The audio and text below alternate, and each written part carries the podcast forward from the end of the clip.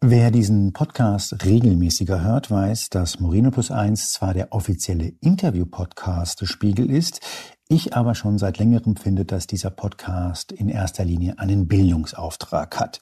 Und zwar einen Bildungsauftrag für mich. Mit anderen Worten, hier kommen Menschen zu Wort, die ich interessant finde, aus welchen Gründen auch immer. Und an meinem heutigen Gast mag ich, dass er in meinen Augen einer der besten Journalisten Deutschlands ist. Ein Experte für eines der wichtigsten deutschen Themen überhaupt. Autos.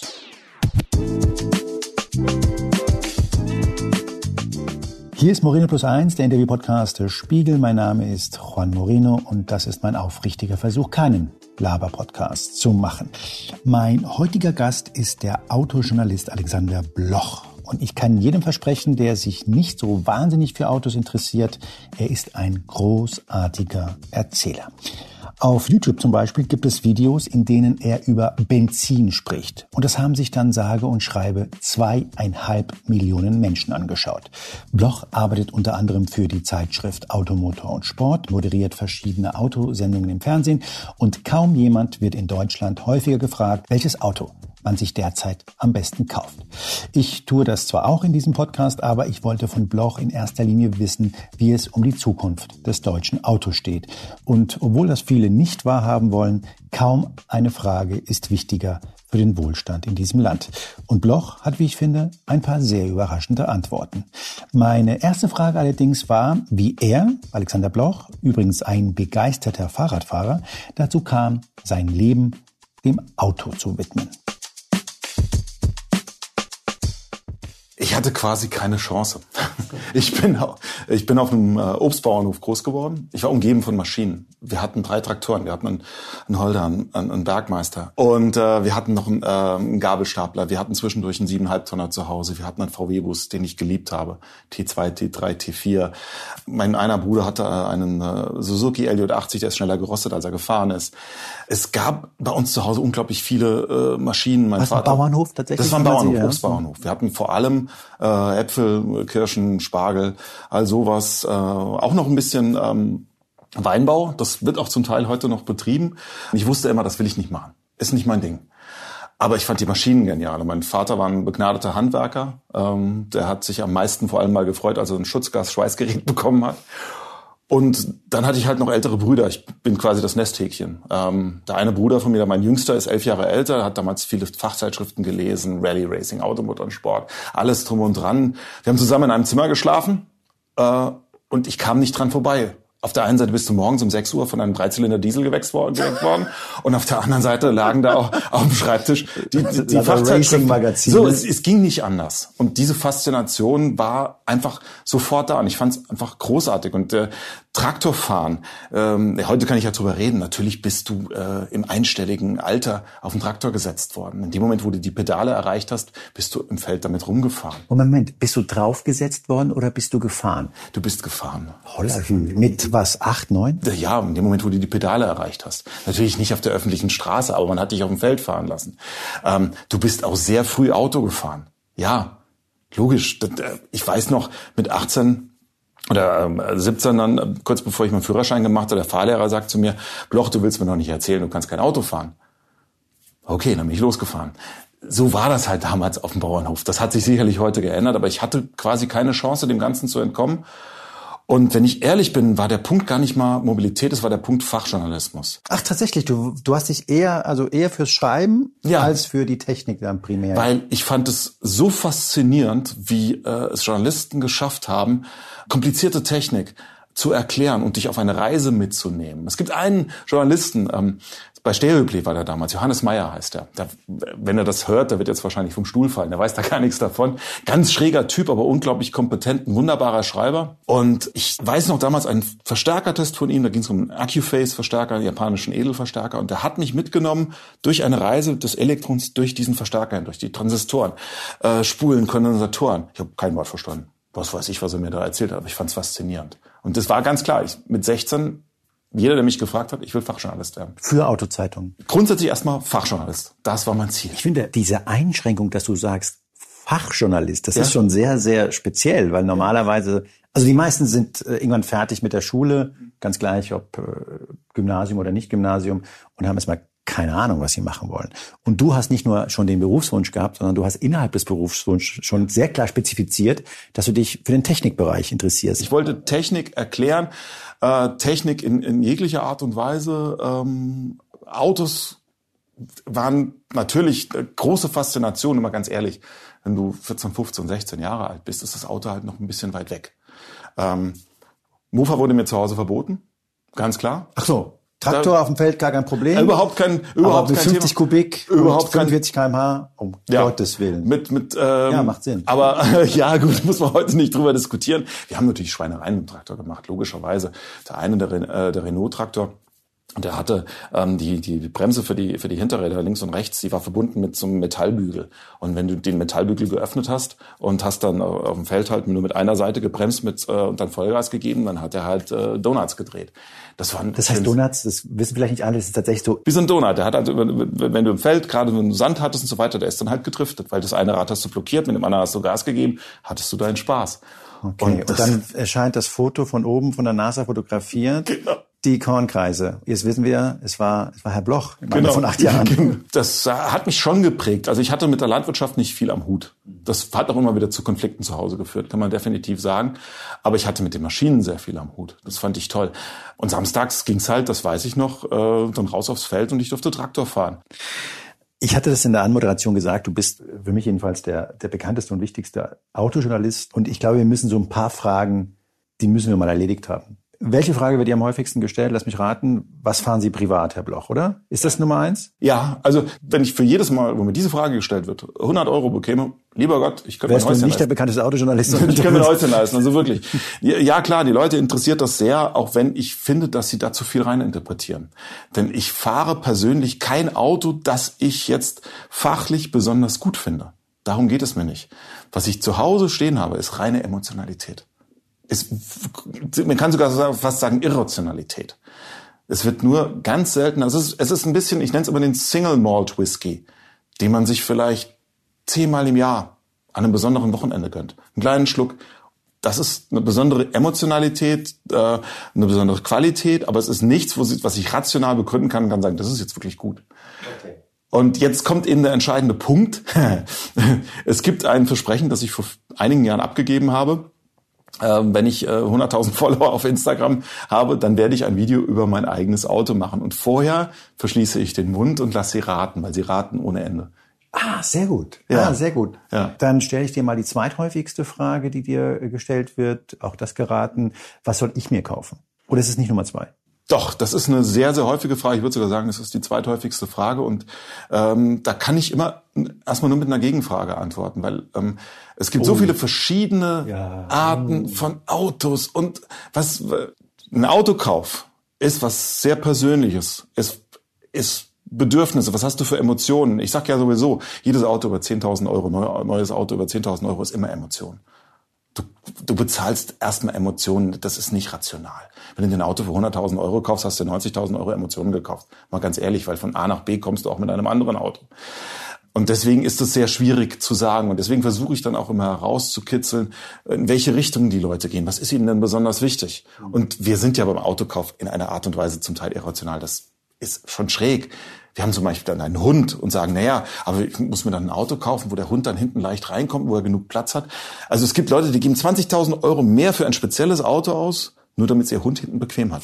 Was der totaler Wahnsinn ist. Ja, ist der Wahnsinn. Ja. Oder die, oder die sagen. Ach, ja, du sagst die Gründe, die man dann immer so anbringt, was das Auto können muss. Ja, es geht, ja, sagen wir mal so, ähm, Autos werden sehr oft auch aus Eventualitäten herausgekauft. Ähm, mein bestes Beispiel ist, in Europa sitzen im Durchschnitt 1,6 Personen im Auto.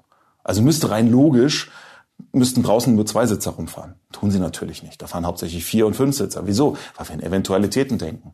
Die Oma wird mitgenommen, die Freunde werden mitgenommen. Und diese Eventualitäten, die führen dann am Schluss zu unserer Autoentscheidung. Ich verstehe, was du meinst. Du sagst, theoretisch könnten die alle mit einem Smart fahren oder mit in einem anderen Zweisitzer. Zu 90 Prozent. Genau, zu 90 Prozent. Und könnten sich die paar Mal, die Omi kommt, sich einfach ein Auto mieten. Und das würde ihnen in der Summe wahrscheinlich 25.000 Euro sparen. Ist die Omi nicht einfach nur eine Ausrede, weil man kein kleines Auto fahren will? Natürlich. Also ähm, ein Auto ist etwas, was äh, ein Statussymbol ist Äh, ein Auto ist etwas, da sind wir auch wieder beim Thema Emotionen, was du kaufst und äh, dir anschaust und sagst, das ist jetzt meins. Ich freue mich darüber. Das ist, das ist ich habe da viel Geld dafür ausgegeben, aber äh, trotzdem freue ich mich äh, darüber. Weißt du, was ich total interessant finde? Du hast gesagt, pass mal auf, alles über 10.000 Euro, was du draufzahlst, ist Emotion. Das heißt, diese ganzen Autobauer, von denen wir ja glauben, dass sie Konstrukteure sind, die von der Technik kommen, die von der Effizienz kommen, die von der Ratio kommen, würdest du sagen, die sind eigentlich Emotionsverkäufer. Also im Grunde sind das Art so Art Kreative, die Träume, die Illusionen verkaufen. Verstehe ich dich da ungefähr richtig? Im, im Grunde, im Grunde schon. Schau, schau dir den Markt in Deutschland mal an. Wenn du dir, wenn ähm, und äh, und zwar den Markt, wenn du nur privat ähm, ähm, Autos nimmst, also nur was an privaten Autos gekauft worden ist, dann wirst du eine rumänische Marke sehen, die ganz weit oben steht und die genau mit diesen Autos kommt. 10, 11, 12.000 Euro. Das ist das, was pragmatisch gekauft wird, um von A nach B zu kaufen. Und so du würdest sagen, daran ist auch nichts verkehrt, weil daran ist überhaupt nichts, daran ist überhaupt nichts verkehrt. Aber natürlich sind diese Autos, was äh, weder was Effizienz noch was Qualität noch was Komfort betrifft, äh, die Speerspitze, die Speerspitze, da sind sie weit von entfernt. Da muss man ganz äh, nüchtern sagen. Aber die Frage ist halt, was kostet dann das mehr an Komfort und Qualität auch mehr an Geld? Ähm, das Schlimmste, was du tun kannst, ist, wenn du ein Produkt baust, was viel Geld kostet und du äh, viel Geld kostet und du dann aber nicht das ablieferst, was du in dieser Preisklasse erwartest. Dass der nur gut fährt in Anführungsstrichen und effizient ist, ja, aber du musst dich auch Das ist selbstverständlich. Ja, das ist, das ist, das ist zwingend so. Aber du musst dich auch reinsetzen, musst das Gefühl sagen, okay, hey, dafür habe ich jetzt 50.000 Euro ausgegeben. Und da löse ich mich auch nicht davon. Ich, der erste Moment, du setzt dich in ein Auto rein, du guckst dich um und sagst, wow oder eben mau. Und es, es ist ein schwieriges Feld, aber wer, wer behauptet, dass, dass ein Autokauf nicht extrem emotional getrieben ist, der hat einen Autokauf, glaube ich, auch nicht richtig verstanden, weil ähm, wenn du die Leute äh, ernsthaft fragst, wie wichtig ihnen zum Beispiel auch Design ist, sie werden auf, die, wenn du sie fragst, wie wichtig ihnen Status ist beim Auto, werden sie, ich sag's mal ganz hart, sie werden lügen. Eine Sache muss ich noch zu meinem äh, persönlichen Auto sagen, das jetzt gerade schön in der Garage auf mich wartet.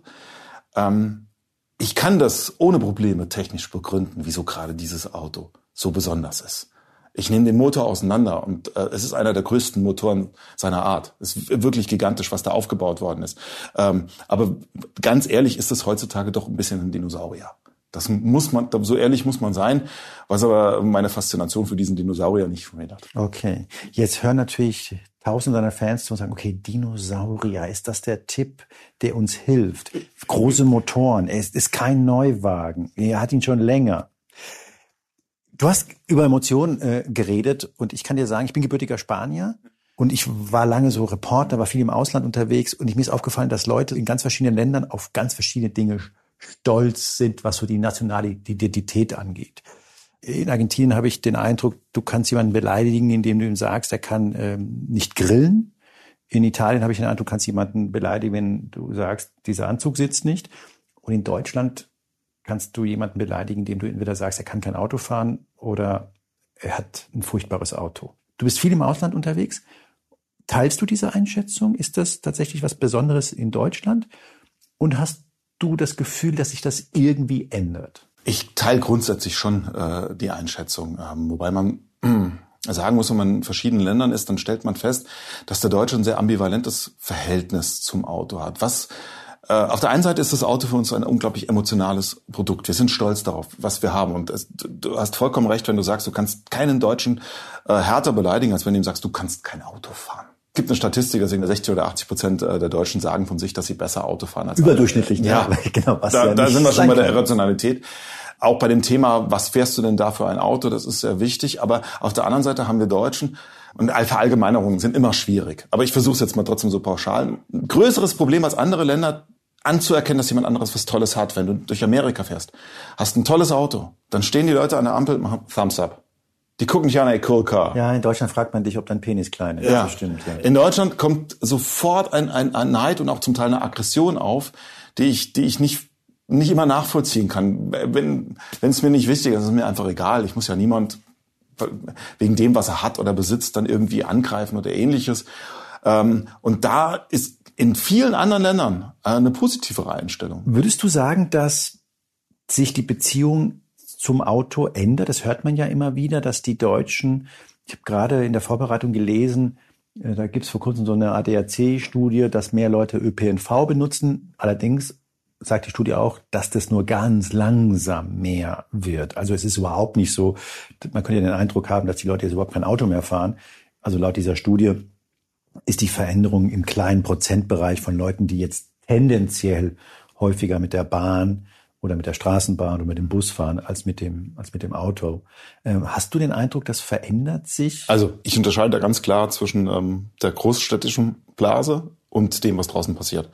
Ähm, es ist definitiv so, dass du in den großen Städten auch auf natürlich des guten Angebots ÖPNV äh, und auch vielen anderen Möglichkeiten äh, viele, viele äh, auch junge Leute siehst, die für die das Auto nicht mehr so wichtig ist. Vor allem ist es ja auch teuer, ins Auto einzusteigen. Du musst deinen Führerschein machen, das kostet ein paar tausend Euro. Du brauchst das Auto, es ist aufwendig, du brauchst einen Parkplatz.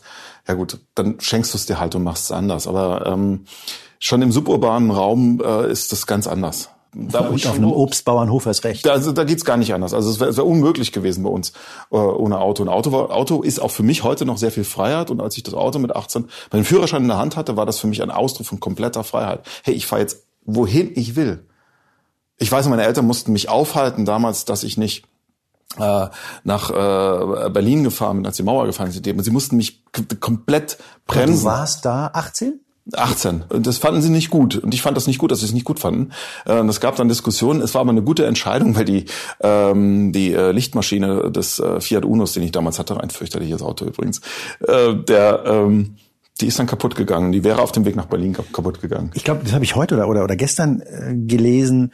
Da hat Ex-Opel-Chef, ist das, glaube ich? Loscheller, genau. Loscheller heißt er. Ja. Der hat gesagt, na ja, wenn wir so weitermachen, Deutschland könnte sich zum Industrie-Freiluftmuseum entwickeln weil er äh, die Situation so schwierig einschätzt. Und dann gibt es natürlich immer wieder, äh, gerade aus, der, aus den Lobbyverbänden, was ja ihre Aufgabe ist, Warnungen, wenn die Politik nicht aufpasst, dann äh, riskieren wir den Standort Deutschland und, und so weiter. Also ich finde den Abgesang auf die deutsche Automobilindustrie deutlich zu früh. Dieses, äh, die Automobilindustrie hat äh, Dinge verpennt. Da gehe ich zum Teil mit d'accord äh, speziell in den 2010ern, wo wir hätten Gas geben müssen. Da haben die gut verdient in der Zeit, ne? Ja, haben sie gut verdient, auch mit anderen Autos. Aber wenn BMW mit einem i3 anfängt, wieso legen sie dann nicht schon... Das ist ein, das ist ein Elektroauto. Dann direkt, genau. Äh, wieso legen sie dann nicht direkt nach? Wieso brauchen sie dann quasi zehn Jahre, bis sie vernünftig nachlegen? Mit, das muss man ganz ehrlich sagen, mit grandiosen Autos, toller Technik.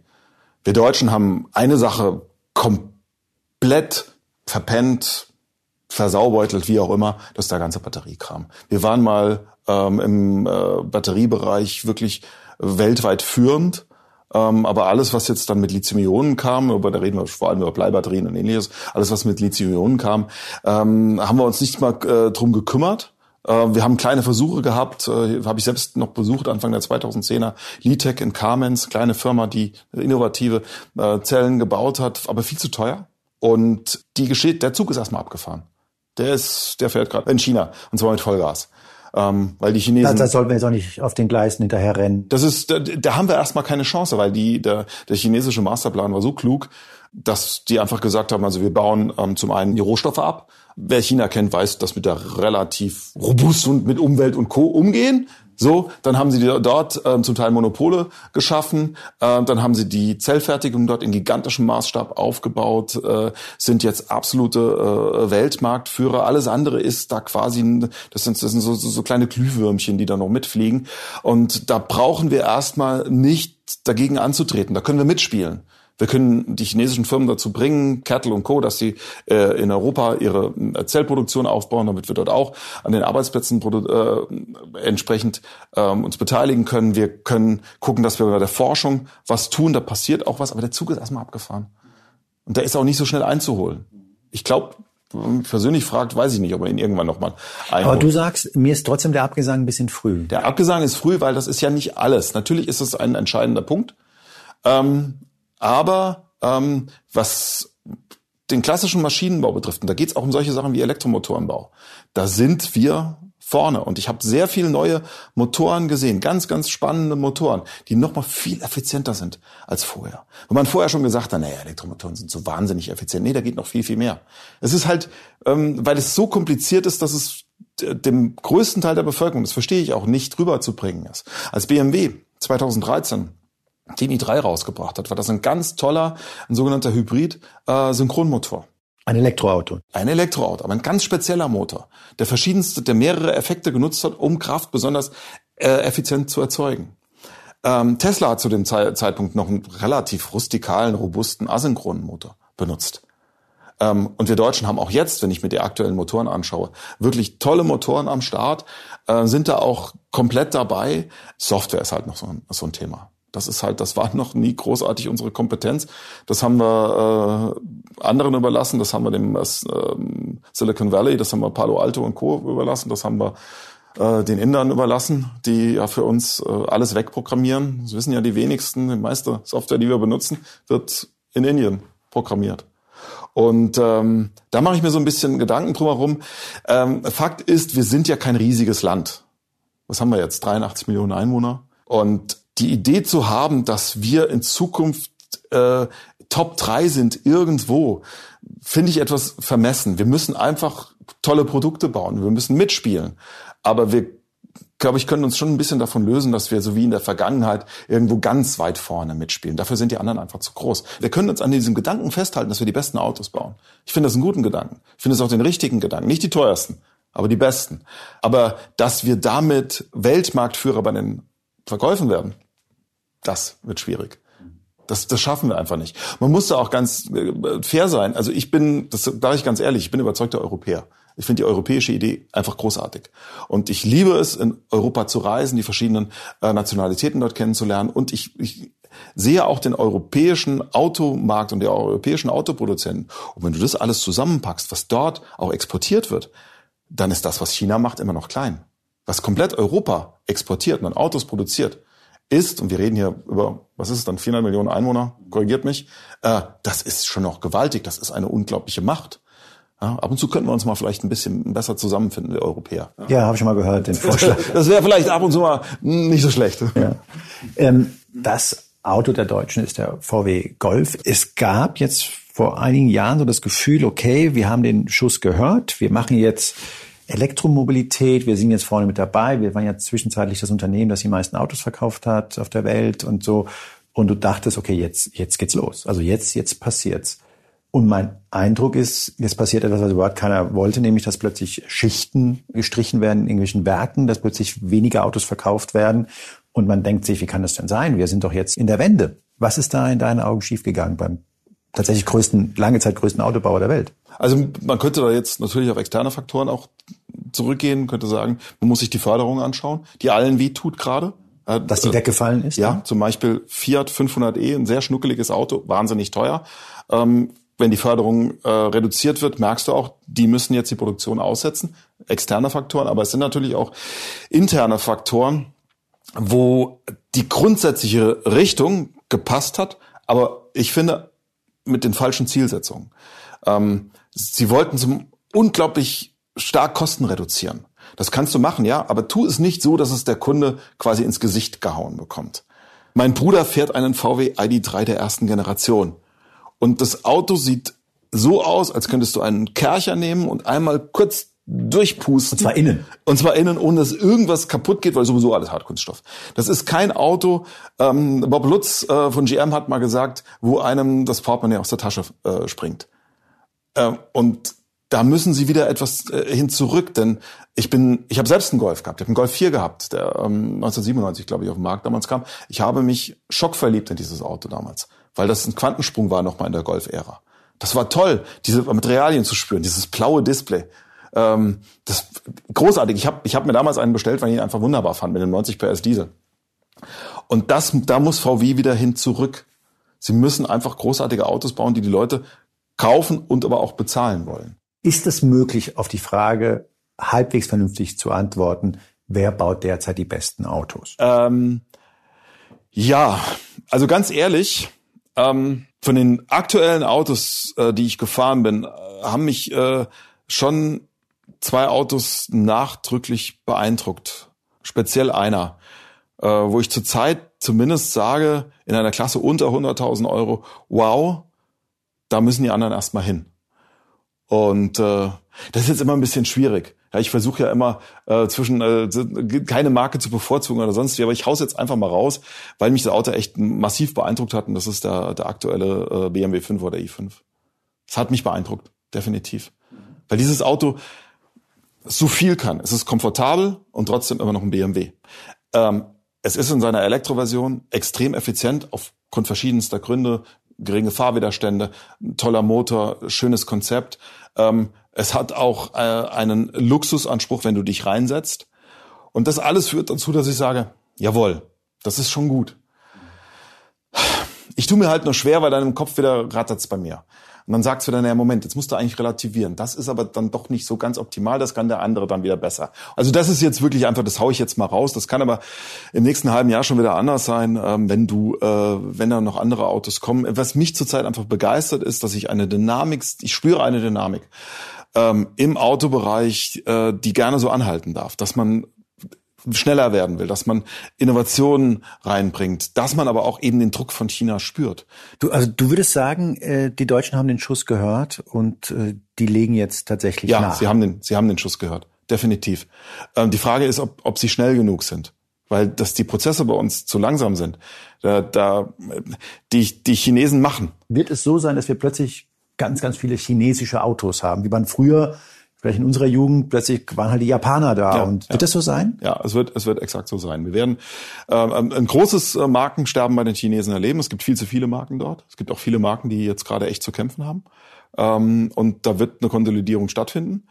Ähm, aber ich, speziell bei die, äh, BYD, mache ich mir ehrlich gesagt keine Gedanken, dass die äh, in zehn Jahren nicht immer noch da sind, weil dafür ist einfach die Macht, die sie haben, auch über den, sind der zweitgrößte Batteriehersteller der Welt, darf man auch nicht vergessen, ist zu groß. Auch der chinesische Staat will zu sehr, dass die funktionieren, darf man nie vergessen. Und äh, die werden da sein, definitiv. Die werden sich auch weiterentwickeln, auch wenn sie in einigen Bereichen, das muss man ganz trocken sagen, ähm, noch Jahre hinter den Deutschen hinterherhängen. In so klassischen Maschinenbau muss ich schon sagen, Puh, da gibt's so kleine Dinge, die einem Autojournalisten auffallen, wo ich mich frage, was ist los mit euch?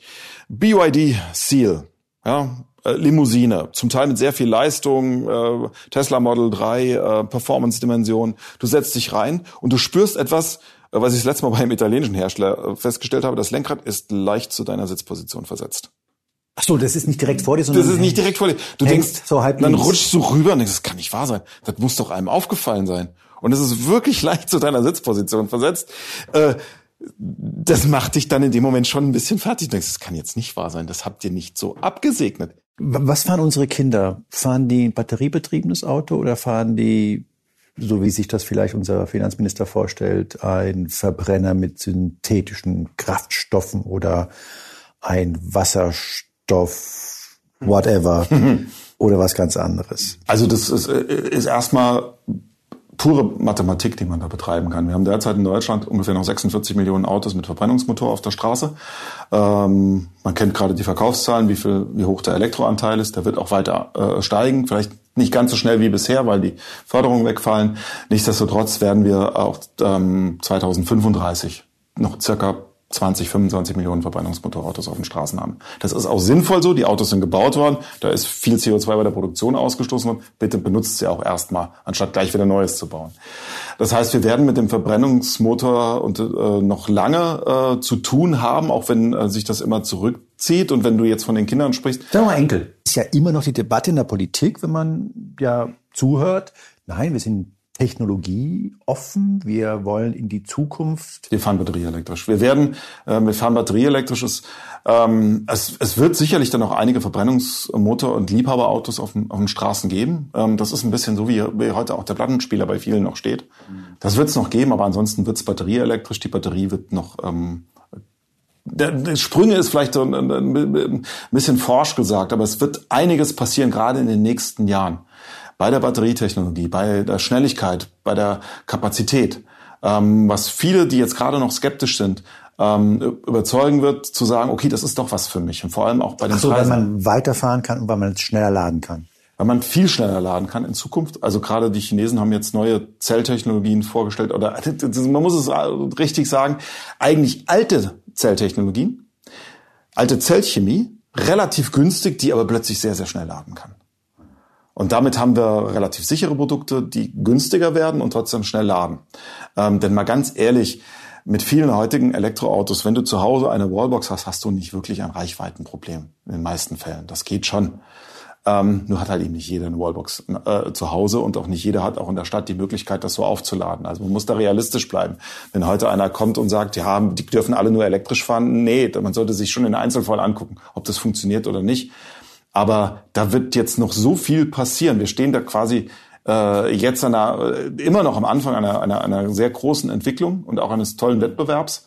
Ähm, Aber die Würfel sind gefallen in deinen Würfel, Augen. Ja, die Würfel, die diese Würfel, Debatten, die wir jetzt führen, sind für dich Rückzugskämpfe? Ja, ja äh, wir werden, wir werden natürlich ähm, synthetische Kraftstoffe brauchen. Ja, die werden wir in Zukunft in ganz großen Maßstab brauchen. Wir werden sie natürlich nicht in Deutschland herstellen, wenn es Irrsinn ist. Wieso sollen wir den Strom, den wir hier direkt in die Leitung einspeisen können, äh, dazu verwenden, um dann quasi äh, 50 Prozent oder zwei Drittel davon wieder wegzuschmeißen? Äh, und daraus Kraftstoff ja, zu also produzieren, das ist, dann ja genau. Das ist das ist äh, das ist äh, von der Effizienz her Irrsinn, aber ähm, ähm, die, äh, die Golfstaaten und auch andere Staaten, die ähm, ähm, im Gegensatz zu uns doppelt so viel Sonneneinstrahlung haben, die werden natürlich gucken, dass die Energie produzieren. Und diese Energie kannst du nicht einfach per Leitung rüber nach Europa transportieren. Also wird man dann Speicherungsformen finden. Da gehören E-Fuels dazu. Es gibt ähm, Industrien, die sind nun mal, oder auch Transporte, die sind nun mal nicht so leicht äh, zu Batterie elektrifizieren. Flugzeuge, äh, Schiffsbereich und ähnliches.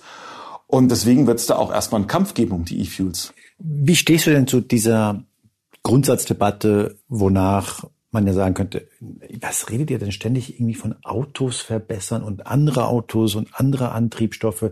Wir müssen einfach massiv den privaten Autoverkehr erschweren durch verschiedenste Möglichkeiten. Die Leute sollen einfach verdammt nochmal mehr mit Bahn fahren, mehr mit Tram fahren, mehr mit Bus fahren. Äh, wie stehst du dazu?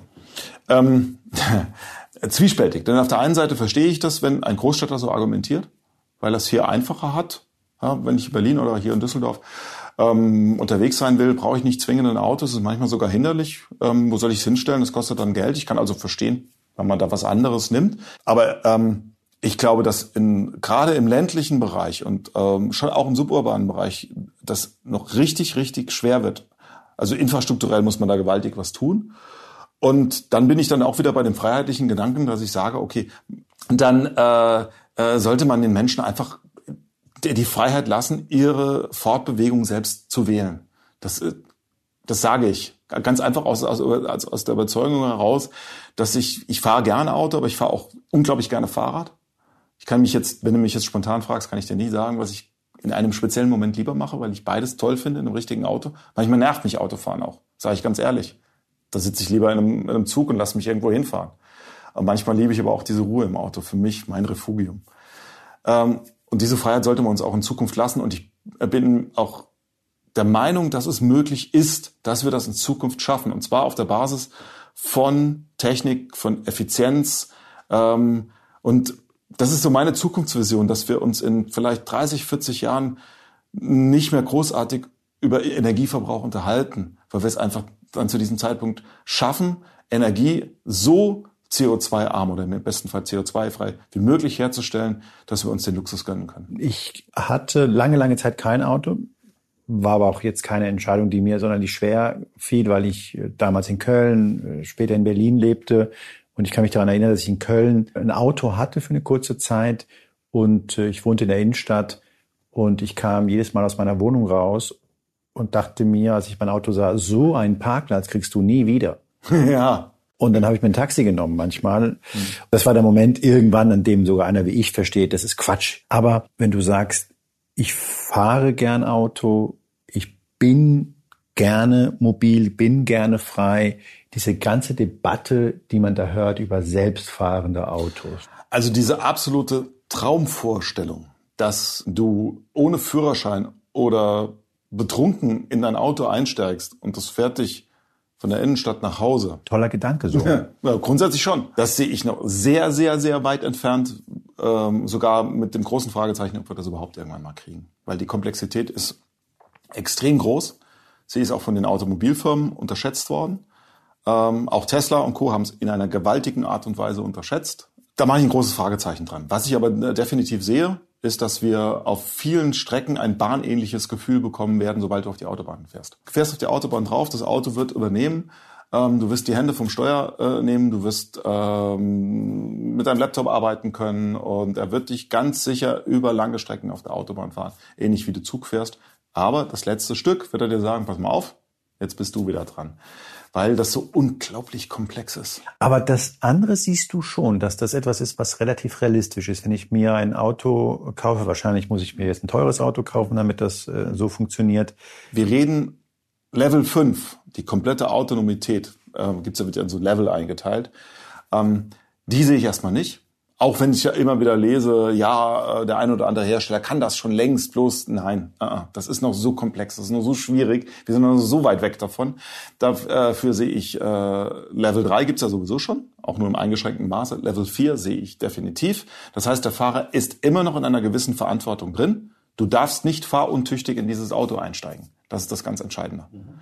Äh, aber du kannst ähm, dich während der Fahrt auf langen, langen Strecken einfach zurücklehnen, du kannst mit deinem Handy spielen, du kannst mit deinem Laptop arbeiten, vielleicht sogar ein kleines Nickerchen machen. Weil es wird immer genug Zeit da sein, dass sich das Auto wieder zurück in den Loop holt. Also das weiß jetzt, pass mal auf, in fünf Minuten geht's von der Autobahn runter, die Strecke wird komplizierter, dann weckt es sich auf und sagt, so, gleich musst du übernehmen, jetzt bist du wieder dran. Im Lkw-Bereich werden wir das auch bekommen, bin ich mir ziemlich sicher. Äh, es ist natürlich eine rechtliche Frage vor allem. Weil das äh, muss man ja immer sehen. In dem Moment, wo der, der, Autofahrer raus ist, ist der Hersteller in der Pflicht. Wenn jetzt ein Unfall passiert, wenn irgendwas passiert, ist der Hersteller verantwortlich. Er muss für den Unfall haften. Und das ist eine spannende Geschichte. Also schauen wir mal. Du kannst ja jetzt schon, bei einigen Autos funktioniert das ja jetzt schon, äh, Autobahnpilot, zum Beispiel Ford hat das, BMW hat das auch.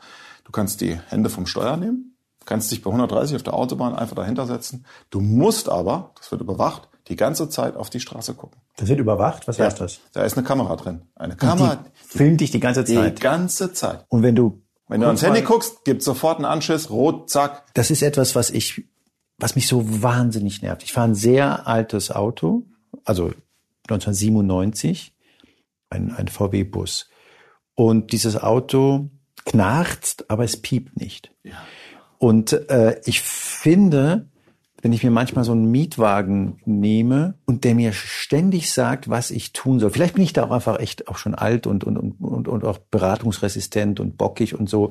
Wenn der mir ständig sagt, was ich tun soll und nicht, ich finde das relativ schwierig. Du sprichst mir aus der Seele, dieses ganze Gepiepse, dieses ganze wahnsinnig. Es ist, es ist so kontraproduktiv und ich, es ist ja in Mode gekommen, auf die EU zu schimpfen, ja. Ähm, ob mehr oder weniger berechtigt sei dahingestellt. Aber das hat uns schon ein bisschen die EU reingebrockt, definitiv. Da sind so viele Regularien gekommen, dass äh, bei den modernen Autos jetzt, du wirst zu Tode gepiepst.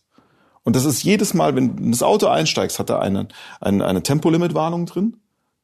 Wenn da 50 kmh ein Schild steht und du fährst 51 kmh, was in Wirklichkeit heißt, dass du ja 49 oder 48 fährst, wird er piepsen. Es wird mit allen Warnungen, die im Auto zusammenkommen, zum Teil eine Kakophonie von Piepserei werden, die dich zum Wahnsinn treibt. Und dann ist es fast schon ein Urlaub, wieder mal in ein älteres Auto einzusteigen und nur das Knarzen zu das hören. Nur das Knarzen, ja. Naja, es ist schon so, dass du unsere, kannst es übrigens ausschalten, das dass, geht. Dass unsere Kinder, unsere Kinder sich immer wundern, wenn sie dann mal im Mietwagen sitzen und dann merken, dass eigentlich so ein Auto klingt und nicht das, was wir da zu Hause rumfahren äh, und die sich plötzlich auch im normalen Ton miteinander unterhalten können und nicht ständig anbrüllen, weil das, das ist bei unseren Kindern halt so drin. Ja. Das ist halt ein alter VW-Bus und ja. wenn sie halt reden, die sitzen auch noch ein bisschen weiter hinten, wenn sie halt reden, dann schreien sie. So wird kommuniziert im Auto. Du weißt sicherlich, dass VW extra mal eine, eine Gegensprechanlage da eingeführt hat, im VW-Bus. Nein, das weiß ich natürlich nicht. Ne? Was ja? die, haben, sie haben wirklich mal eine Gegensprechanlage eingeführt, ähm, mit Mikrofonen und auch Lautsprechern, dass man sich von vorne nach hinten unterhalten konnte, weil das ja normalerweise bei den alten Dingern oder auch noch beim T4 oder T5 nie ging weil es einfach zu laut war. Also Fakt ist, die Piepserei ist zur Katastrophe geworden und auch die ist kontraproduktiv, weil äh, es wird inzwischen vor allem gewarnt, aber du, äh, du hörst gar nicht mehr zu. Das interessiert dich nicht mehr. Das, das einzelne Piepsen ist nur noch nervig für dich. Du nimmst auch die Warnung nicht mehr wahr. Die Warnung ist auch nicht mehr relevant für dich. Du versuchst es nur noch wegzubekommen. Und damit sind wir an einem Punkt äh, angelangt, wo die Warnung eben wirklich maximal kontraproduktiv ist. Du hast vorhin gesagt, äh, ich glaube, dass in Zukunft in Sachen Batterietechnik sich einiges tun wird. Da wird sich viel äh, verändern. Es wird besser werden, auch für Leute, die heute sagen, nach du, dass dieses 45 Minuten dreimal auf dem Weg nach München laden, seid ihr wahnsinnig. All diese Vorurteile, die wir kennen, da wird sich einiges substanziell an der Technik ändern. Das hast du gesagt. Und dann folgt für mich zwingend daraus eine Frage. Wenn ich also weiß, das wird besser werden in Zukunft, die Batterietechnik wird besser werden in Zukunft, ja, warum soll ich mir denn dann jetzt ein Elektroauto kaufen? Also es gibt jetzt schon einen Grund, sich ein Elektroauto zu kaufen, wenn man seine persönlichen Bedürfnisse äh, ehrlich geprüft hat und dann festgestellt hat, das reicht doch für mich schon. Und das ist für viele auch so, schon so. Also meine Frage ging in die Richtung, wenn du sagst, dass das in Zukunft so viel besser wird, wenn ich mir jetzt ein Elektroauto kaufe und das in sieben Jahren verkaufen möchte, da ging meine Frage ja, hin, ja, okay. dann habe ich doch, dann, dann ist es so, als würde ich heute kommen und sagen, pass mal auf, ich habe ein super Telefon. iPhone 6 ist fantastisch. Ist doch ein, und alle würden sagen, ja, willst du drei oder willst du vier Euro dafür haben? Verstehst du, ich, ich sehe als jemand, der, wie gesagt, ein altes Auto fährt, der auch mit dem Auto schon liegen geblieben ist und der wahrscheinlich jetzt nach 26, 27 Jahren, die dieses Auto schon hat, vielleicht irgendwann in die Situation kommen sollte, wie viele andere Menschen in, in Deutschland, darüber nachzudenken, ob sie sich ein Auto kaufen. Wenn du diese Infos hast, habe ich ein bisschen Angst vor dieser iPhoneisierung des Autos. Ich weiß nicht, ob du doch, nachvollziehen kannst, das, was doch, ich meine. Ja, das, das, das trifft äh, das trifft's sehr gut, die iPhoneisierung äh, des Autos. Also ich weiß nicht, ob dir auch schon so geht. Mir geht's ja zumindest so, ich muss erstmal nachdenken, welche Version des iPhones ich habe. Mich nervt das sehr. Mich nervt das total. Ich weiß noch, wir hatten ein Telefon zu Hause und das hatte ich, glaube ich, das hatten wir, glaube ich, 20 Jahre. Wir, wir reden ständig davon, was wir tun können für die, für die Umwelt und alle kaufen sich alle zwei, drei, vier Jahre spätestens ein neues Handy und zwar, weil sie müssen und nicht, weil mhm. sie unbedingt wollen. Und ich habe ein bisschen die Angst, dass das beim Auto, du hast vorhin Software mhm. angesprochen, dass wir beim Auto in eine ähnliche Richtung gehen. Das heißt, wir haben jetzt zwar total, total super äh, elektrische Autos, aber gleichzeitig ähm, gibt es Software-Updates und irgendwann nach 15 Jahren kann man diese Autos nicht mehr aktualisieren, weil das Betriebssystem mhm. nicht mehr geht. Leider triffst du damit da schon einen ziemlich äh, eindeutigen, eindeutigen Punkt. Ähm, du musst es ja, schau dir mal Tesla an, ein, ein, ein Tesla Model S äh, oder X-Fahrer von früher muss damit leben, dass die kleineren Modelle 3 äh, und, äh, und Y deutlich besser laden und an, an, an, den v, an, an den schnelleren Ladern funktionieren als die alten Modelle. Damit müssen die jetzt schon leben. Das sind, da reden wir über vier, fünf Jahre Unterschied zum Teil.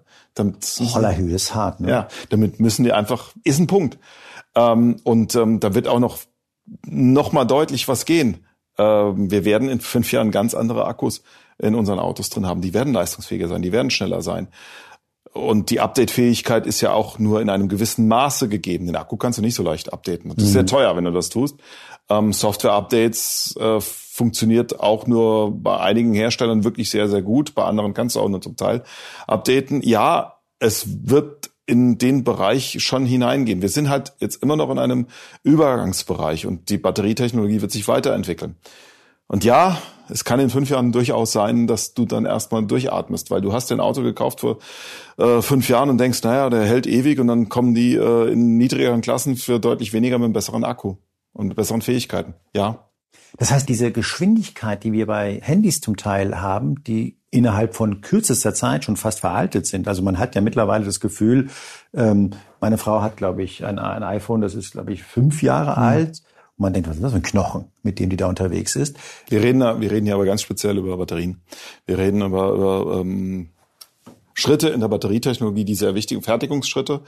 Ähm, äh, wir reden auf der, der klassischen Lithium-Ionen-Basis über eine Weiterentwicklung, dass du über äh, verschiedenste Materialien, wie du das aufbaust, ähm, das Ganze nochmal leistungsfähiger machst, auch äh, haltbarer machst. Wir reden ähm, darüber, dass bisher einfache Zellchemie plötzlich so leistungsfähig wird, dass sie zum Teil das, was wir jetzt schon gewohnt sind, überholt, auch beim Laden, zum Beispiel bei der Geschwindigkeit.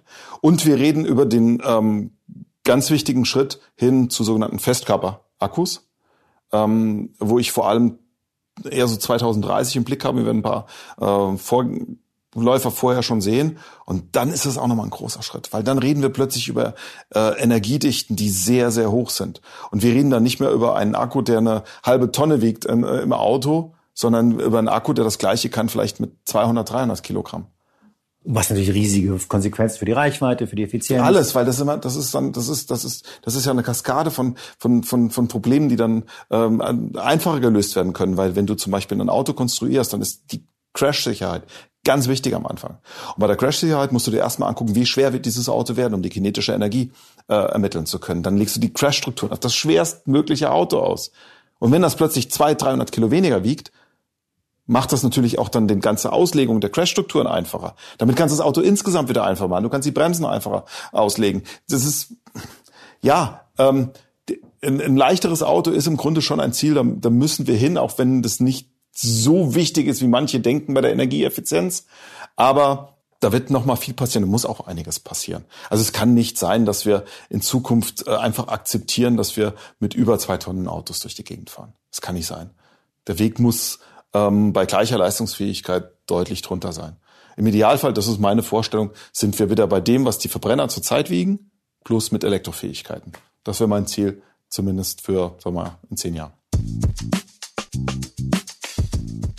Das war Moreno Plus 1 heute mit Deutschlands bekanntestem Autoexperten Alexander Bloch. Und ich muss sagen, dass dieses Gespräch für mich eine ganz konkrete Konsequenz gehabt hat. Ich habe beschlossen, mein altes Auto nicht zu verkaufen und es noch eine Weile zu fahren. Vielleicht komme ich ja irgendwie doch noch um diese iPhoneisierung der neuen PKWs herum. An dieser Stelle wie immer noch vielen Dank und zwar an Sie, an euch fürs Zuhören, bei Julia Parker, Janis Schakarian und Philipp Hackler für die Hilfe. Moreno Plus 1 erscheint wieder am kommenden Mittwoch und zwar bei spiegel.de und überall da, wo es Podcasts gibt.